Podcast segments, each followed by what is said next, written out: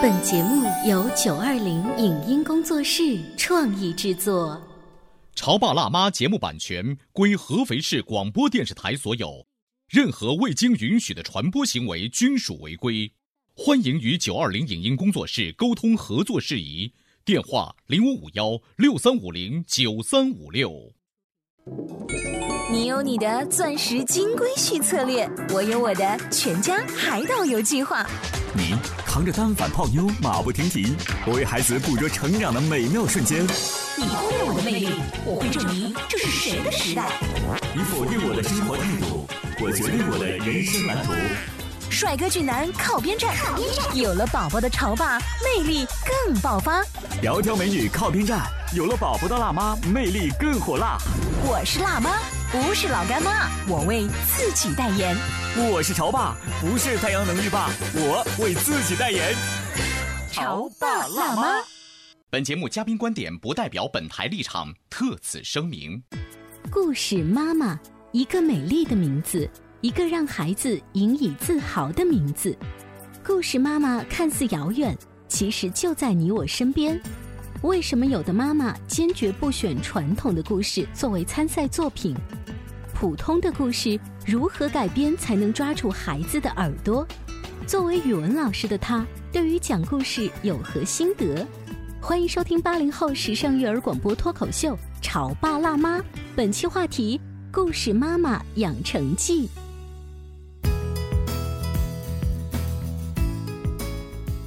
迎收听八零后时尚育儿广播脱口秀《潮爸辣妈》，各位好，我是灵儿，大家好，我是小欧。今天直播间呢，依然为大家请来了故事妈妈大赛当中的几位妈妈代表，嗯，他们在今天参加完我们的节目之后呢，马上就要参加复赛了。是的，今天晚上的八点钟，他们就会在天鹅湖万达的大中庭进行本场的复赛 PK。我们先问一下三位妈妈有没有准备好，好不好？嗯，我们一起来认识一下他们。Hello，大家好，我是琪琪妈妈。从参加这个比赛，呃，现在从初赛到这个复赛，心里还是蛮紧张的，因为毕竟以前也没有作为这么一个角色和身份来参加这样一个讲故事的比赛啊。嗯嗯，因为讲故事以前都是会在家里讲，嗯，但是这一次是对这么多人讲，而且是在大庭广众下来讲。呃，我觉得有挑战，也很兴奋。嗯嗯，我希望呢，初赛之后是选了一个比较简单的故事，那么复赛我想会稍微的要加大一点点难度。嗯，无论从故事的这个结构还是故事的矛盾性，我想增加趣味性。啊，听说还有那个现场的小评委，是啊，有三十位小评委。天哪，那我就更要让这个故事啊说的稍微好听一点。嗯嗯，我选的呢，现在保密是什么我不说啊。嗯，那么呢，是一个大家非常都很熟悉的一个游戏里面的角色。哦，是游戏有关的。嗯，会有一场大赛。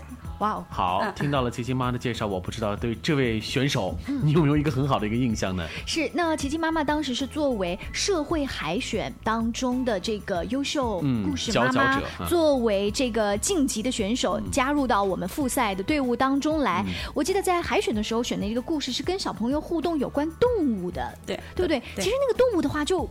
被大家，呃，有代入感。那动物到底是什么呢？我就回去想思考，回去想百度。你也许延续着它这一种有别于传统，我就是不讲白雪公主呀，或者是讲一些小兔子、小猫，而是说的一些科普的这一种系列的故事，会让它有不一样的风格。嗯，好，我们刚才认识的是琪琪妈妈。嗯，接下来，大家好，我是绿城玉华幼儿园小二班吴艺欣的妈妈，你们可以喊我艺欣妈妈。接到这个复赛通知的时候啊，非常的意外，也非常的高兴。其实，在参加海选的时候，我当时一点都不紧张，因为我觉得，呃，本身也是一位小学老师，所以当时就觉得很享受这样的一个过程，能够自己去给别的小朋友讲一讲故事。所以在海选的时候，我是比较放松的，但是接到复赛通知的时候啊，我就瞬间很紧张了。发现二十多位妈妈都是超级棒、超级厉害的，我特别忐忑，而且还让我特别忐忑呢。我错过了电视台一开始的培训，对，因为当时呃刚好在北京，我有一点事情在那边参加一个活动，所以就耽搁了。嗯，回来呢，这几天也是在很紧张的准备当中，期待能有一个呃完美的呈现吧。我特别好奇，艺兴妈妈因为是一个小学的语文老师，是的，语文老师啊，以前就会告诉我们，有感情的朗读对，所以。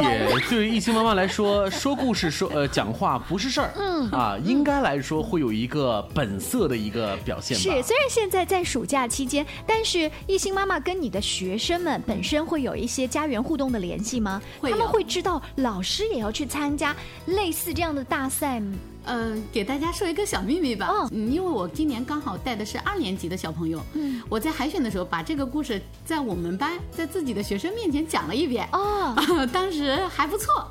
呃，这一次呢，就是因为暑假。呃，没有机会跟他们实时的展现，嗯，但是我所在的学校刚好有一个空中课堂，嗯，我到时候想把我当天的一些图片、一些感受，到时候分享给他们，哇，这种实时的互动让我觉得就是老师的那个感觉特别鲜活，他不是很古板的，永远只是拿一个教鞭儿哈，就是让我们背书，让我们去参加比赛，老师自己也去竞赛。所以一心妈妈呢是一个，其实，在公众面前，在大众面前并不犯怵的一个妈妈，这个感觉很好。那接下来呢，我们来再认识第三位妈妈。欢迎，大家好，我是那个金玉兰湾幼儿园中一班华文轩的妈妈，大家也可以叫我安仔的妈妈。安仔妈妈呢，是我们呃故事广播《潮爸辣妈》节目的一个积极的参与者。嗯，呃，比如说去年的时候呢，安仔妈妈就带着孩子，还有孩子的姥爷，嗯，去到了肥东的一个有机农场里头去。对，参加那一届的“宝贝出发吧”的活动。那次“宝贝出发吧”的活动，给我们亮点最大的，其实并不是安仔妈妈自己，是安仔妈妈的爸爸，安仔的姥爷，给我们留下了很深刻的印象。这次啊，一年过去了，安仔妈妈觉得不行。要拿出妈妈的本色出来，嗯，要让妈妈说故事的这种感觉一下子要征服所有的小听众。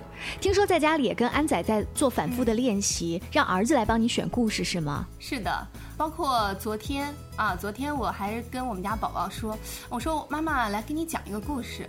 其实本来他是想去玩他的积木的，嗯，然后后来非常的好，然后来做我一个忠实的小听众，嗯，然后抱着我，哎，我的感觉特别的好，嗯，因为为什么呢？我觉得这个故事大赛非常有意义。对于我自己来说，处于一个三十多岁的呃一个女性来说的话呢，其实我们离这种比如说考试或者一些比赛，其实有的时候会比较遥远的。嗯，但是这次比赛让我重新又找到了一种紧张感、兴奋并快乐感啊，这种感觉我很享受。嗯，然后第二个呢，就是平时在家里可能顶多就是说给宝贝听，嗯，他爸爸在旁边顺便也蹭着听了一遍 我的教诲。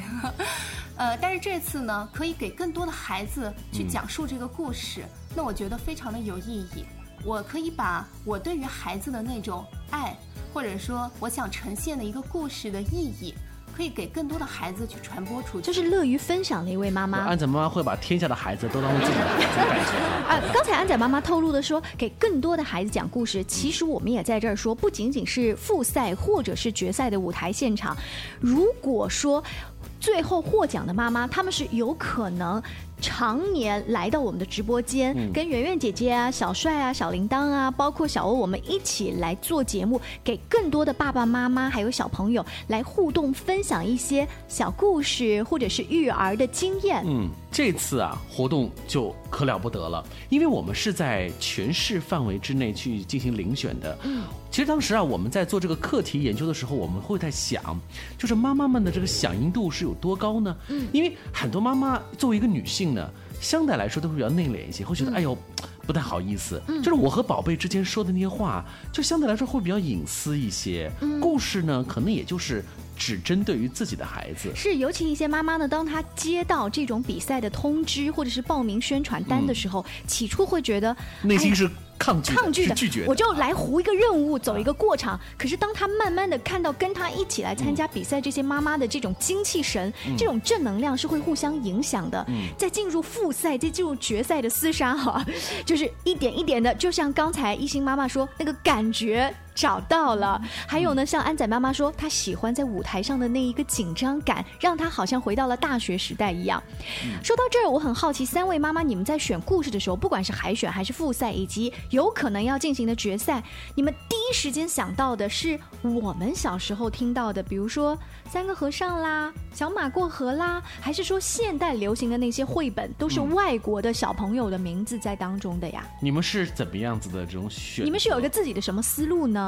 我们来问问琪琪妈妈。呃，我说要讲故事的话，我真的不会选择传统的，嗯。嗯，我一定会选择，嗯、稍微偏现在的孩子喜欢听的一种，嗯，嗯、再说小红帽或者是这些故事，我觉得太长了，哦，就是您考虑到跟这个大赛实际的时间相结时间肯定是要，相符，哦因为在比赛的现场，你说到时候二十多位妈妈一起讲故事，你讲太长的话肯定不现实，嗯。因为我觉得是比较短，而且比较精彩。所以如何选择呢？如果选择，我想我的这个标准是，第一，这个故事里面的这个情节和这个角色嗯是大家耳熟能详的，嗯，但并不是小红帽。你知道多精短吗？我突然想到了一个故事，世界上最短的一个故事。当全世界只剩下他最后一个人的时候，有天早晨他听到了敲门的声音，故事结束了。这个故事被堪称是最精彩的这个这个经典的这个小说哈，所以你们一定会用这种抓住孩子们的耳朵，对作为你们的一个主旨。对甚至会加入自己的一个改编。肯定要加哦，这个我们在海选的时候，有一位妈妈，因为她自己的儿子很喜欢超级飞侠，她就想说，超级飞侠我要讲一个完整的话呢，怎么样讨我自己孩子的喜欢？他把铁达尼号哈，当年 Jack 跟 Rose 的那一个铁达尼号啊沉船了，结果超级飞侠跑去救了，他自己改编了一个故事，他儿子听了特别高兴，于是他把这种高兴的感觉跟现场更多的爸爸妈妈来分享。所以这种妈妈呢，她是一个很有原创精神和能力的一个妈妈。在原创故事这一块，三位妈妈有没有一些自己的一些考量呢？一心妈妈应该没问题，语文老师写作文啊、批作文都一大堆了。嗯，其实本来也是蛮想原创一个的，但是由于时间啊比较紧张，加上嗯我的工作刚好有一点冲突了，嗯所以没有来得及。但也是在一个经典的小故事的基础上稍加改编了一下。哦嗯，我选这个参赛故事呢，其实也有一点小故事。嗯，其实平时给孩子呢，中国的一些经典故事，还有一些绘本呢，都说。然后当时接到这个任务的时候，准备参加，我就问孩子，我说你想听关于什么的故事？因为我家是一个小男孩，嗯，也比较活泼好动，他就说：“妈妈，故事里面有大老虎吗？”然后我就在脑海里面搜刮一些关于大老虎的故事，嗯，呃，感觉有大老虎这个人物形象，可能很多小男孩会比较喜欢，会投票给你。哎，对。然后在这个故事里面，其实非常短小精悍，它是有一定的情节，环环相扣，嗯。呃，不断的带来惊喜，但最后发现会让人很意外。很意外有个大的反转。对在几分钟的时间之内，妈妈们是极尽全力的让这个故事要翻了几番儿，有这个反转，不仅在故事架构上要做得很精巧，还能够博得孩子们的喜欢。为了参加一次比赛啊，那真的是把妈妈们平时这二三十年来的这个知识储备啊，全部都运用上了，是不是？那我们这一次的大赛呢，进入到了复赛阶段，会在今天晚上八点钟，在天鹅湖万达的大中庭正式上演。如果说您听到广播呢，想来看一下、了解一下嗯第一届的这个比赛，以后第二届也想来参加，或者说来看一看这一次的评委啊，到底都有哪一些故事广播的著名主持人呢？包括这些妈妈们，他们的水平是什么样？跟我平时在家里面讲故事的风格是不是一样呢？不妨在现场我们来揭晓。现在呢要进入广告时间，稍微休息一下，待会儿回来接着聊。待会儿见。您正在收听到的是故事广播《潮爸辣妈》。《潮爸辣妈》播出时间：FM 九八点八，合肥故事广播，周一至周五每天十四点首播，二十一点重播。网络收听，请下载荔枝 FM、蜻蜓 FM、阿基米德、喜马拉雅、中国广播以及苹果 Podcasts，搜索“潮爸辣妈”订阅收听。微信公众号请搜索“潮爸辣妈俱乐部”，参与节目互动哦。潮爸到，辣妈到，准爸到，育儿专家请。中国内地首档八零后时尚育儿广播脱口秀，陪你一起吐槽养育熊孩子的酸甜苦辣，陪你一起追忆自己曾经的小世界。潮爸辣妈。本节目嘉宾观点不代表本台立场，特此声明。故事妈妈，一个美丽的名字，一个让孩子引以自豪的名字。故事妈妈看似遥远，其实就在你我身边。为什么有的妈妈坚决不选传统的故事作为参赛作品？普通的故事如何改编才能抓住孩子的耳朵？作为语文老师的他，对于讲故事有何心得？欢迎收听八零后时尚育儿广播脱口秀《潮爸辣妈》，本期话题：故事妈妈养成记。稍微休息一下，欢迎继续回来。今天小欧跟灵儿为大家请来了三位故事妈妈的代表：安仔妈妈、一心妈妈，还有琪琪的妈妈。欢迎！再次欢迎三位妈妈到来哈！再过几个小时，今天晚上在合肥万达天湖的万达，我们会在中庭里头举行一个特别有意思的一个故事妈妈复赛的选拔。你知道和初赛相比呢，我们这个范围拉大了，是在一个公众的一个场合，就这种感觉很少有。如果要有的话，可能每一个妈妈都要回溯到自己在校园时代的样子。嗯，还记得每一个大学生都有自己的一个想法，就是希望能够在大学四年当中至少在舞台上亮过一次相。所以呢，每年的大一新生的这个迎新晚会，迎新晚会可能会上一次，嗯，或者呢是在大四毕业典礼当中是再上一次场。没想到。毕业都十几年过去了，为了孩子是不是 又上四场了？那三位妈妈呢？我不知道在为这个故事的准备当中，除了文字、语言哈，甚至背景音乐有筹备，有没有一些道具方面的准备？因为我们之前呢，就是采访了几位妈妈，他们有为这个故事哦，A 角色、B 角色可能两手哈，准备了很多不同的道道具。你们呢？我目前没有。你是就是轻装上阵的，对，那风格不太一样。对对，一心妈妈呢？我有一个小道具是用卡纸做的，看起来也比较简单的样子。你确定这个卡纸能吸引三十多位大众评委小宝宝的眼神吗？嗯，应该还挺行吧，应该还行吧。妈妈们都很自信，说即便是我手上没有准备东西不要紧啊，我今天穿的漂亮啊，我今儿这个精神状态很好啊，所以我应该能够吸引三十个孩子们的注意。我们来问安仔妈妈准备了一些什么样神奇的道具？我觉得刚才小欧主播说的就是我的心里话。嗯，因为从听说到我要参加复赛的时候，我就一直在想，我当天到底穿什么样的裙子比较好？呃，这可能是我最关注的。还有一点呢，就是我也想了，会不会要做很多的道具，包括刚才呃这位妈妈说的卡纸等等的。但是最后呢，我想了一下，在今天正好也卖个小包袱，我觉得还是想做一些。比较讨巧的，能够吸引孩子注意力的东西啊，也许它不一定是道具，但是它可能会瞬间的激发孩子们对我的喜爱。那最后我就成功了。你不会是现场发棒棒糖，然后来拉票吧？这个也有可能。但我很好奇，刚才安仔妈妈说的那句“我到底穿什么裙子上场”，你知道妈妈们是这样的：虽然参加比赛是一方面，但是呢，找一个借口买一条新裙子也是很重要的嘛。我们去参加幼儿园的，比如万圣节的活动，你会看到妈妈打扮成不一样的，比如说这个巫师呀，或者是公主呀，什么卡通形象。只要你穿公主裙这样子的进入到那个小朋友的操场，小朋友们一定会睁大眼睛。对，不知道几位妈妈会不会考虑穿的像这个白雪公主一样上来呢？他们他们没有，还 没有啊。但是你这样一提醒，我也许会去买哦。所以，呃，一次比赛，尤其是为了孩子哈。成全自己、成就自己的一次活动，我相信每一个妈妈参与了这个活动，都是把它当做是一件大事情，来去提到了自己的议事日程。因为像我们这种上班族。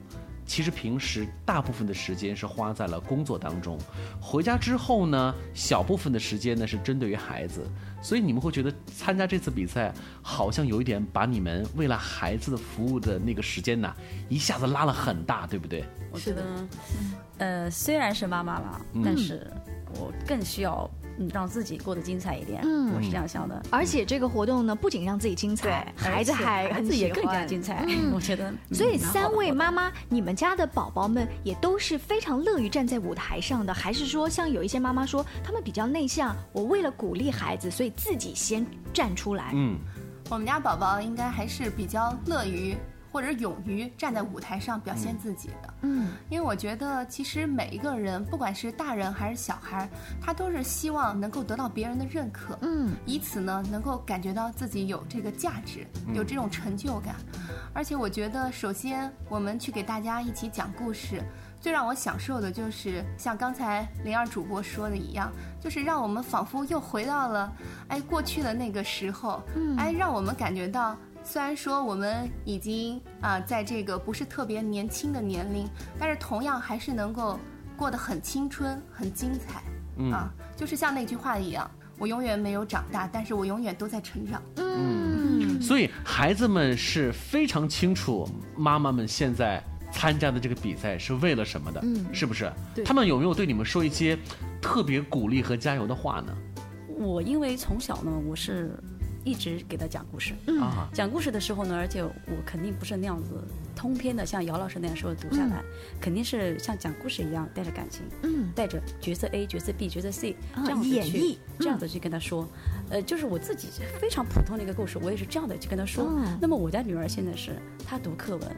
就比一般同学要好，就更加有感情。他因为他从小听到的就是这样的课文，而不是那样子啊什么什么那样的读。嗯，那么他自己出来的时候，他就是这样读。所以语文老师会喜欢这样子的孩子读课文的感觉，他更带着感情，更容易理解那个课文嘛。我不喜欢他读的就千篇一律的，像课堂上读的是一样的。我觉得他应该有自己的想法，有自己的呃分角色来读，这样会更好。而且他参加了学校的这个儿童剧社，我想这样的也是一个台词的功底，嗯对吧？对。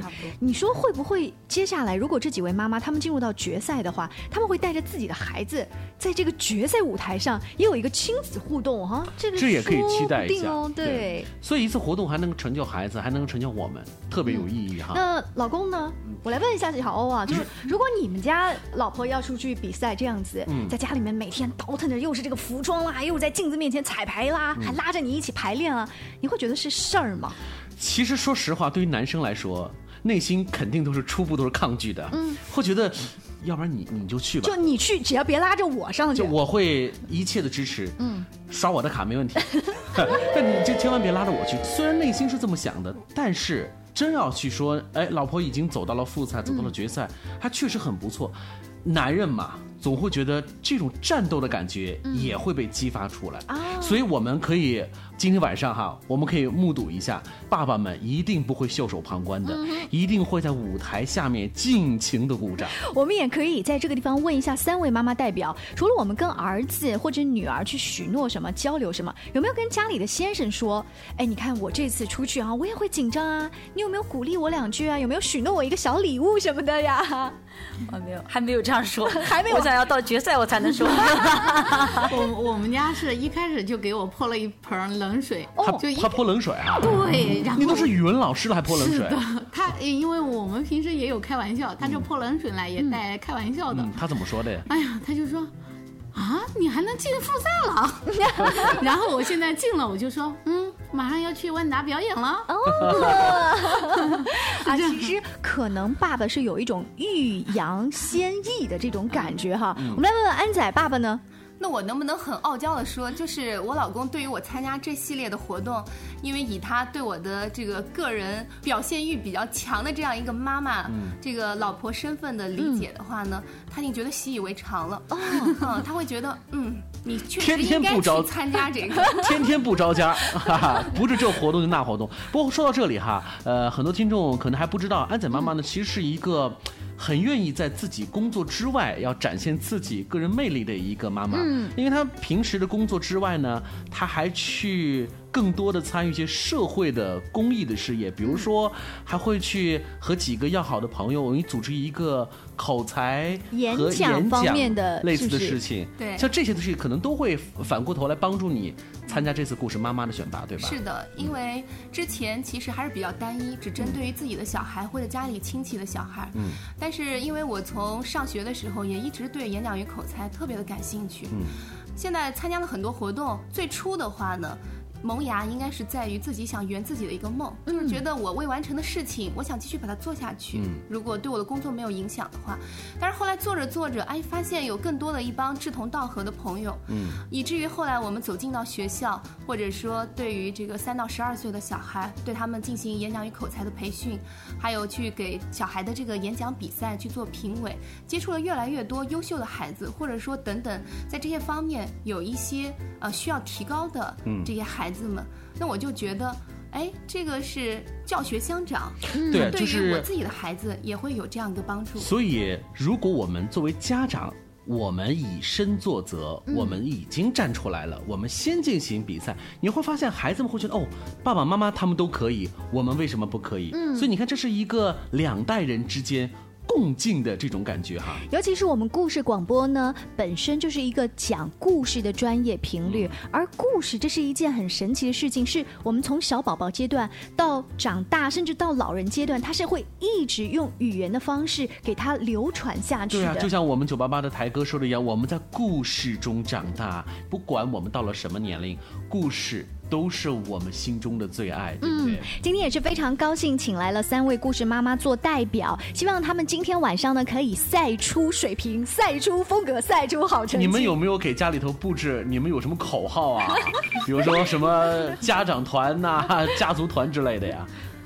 这个还真没有，因为我家小孩可能偏小一点，我跟他嗯说了比赛的这回事，他好像跟他爸的这个性格差不多，就是很漫不经心的。嗯也许在我老公下班的时候会带着他一道过来看看我，但是呢，我跟我要好的一些，包括这个演讲与口才学会的一些同伴们说了，他们说只要有时间一定会来支持我。完了，今天晚上三五千人给你包场了。那今天也是非常感谢，请到了三位故事妈妈做代表，在今天晚上八点钟，天鹅湖万达的大中庭呢，会有二十二位的故事妈妈复赛的大 PK。是本次的活动呢，也非常感谢安徽奇乐斯环球少儿中心，他们的地址在政务区前山路八百八十八号百丽中心的一号楼幺幺零七室。在现场呢，各位故事妈妈以及小朋友们也会获得由他们提供的精美礼物。谢谢大家支持我们的潮爸辣妈，明天见哦，拜拜。明天见，拜拜。以上节目由九二零影音工作室创意制作，感谢您的收听。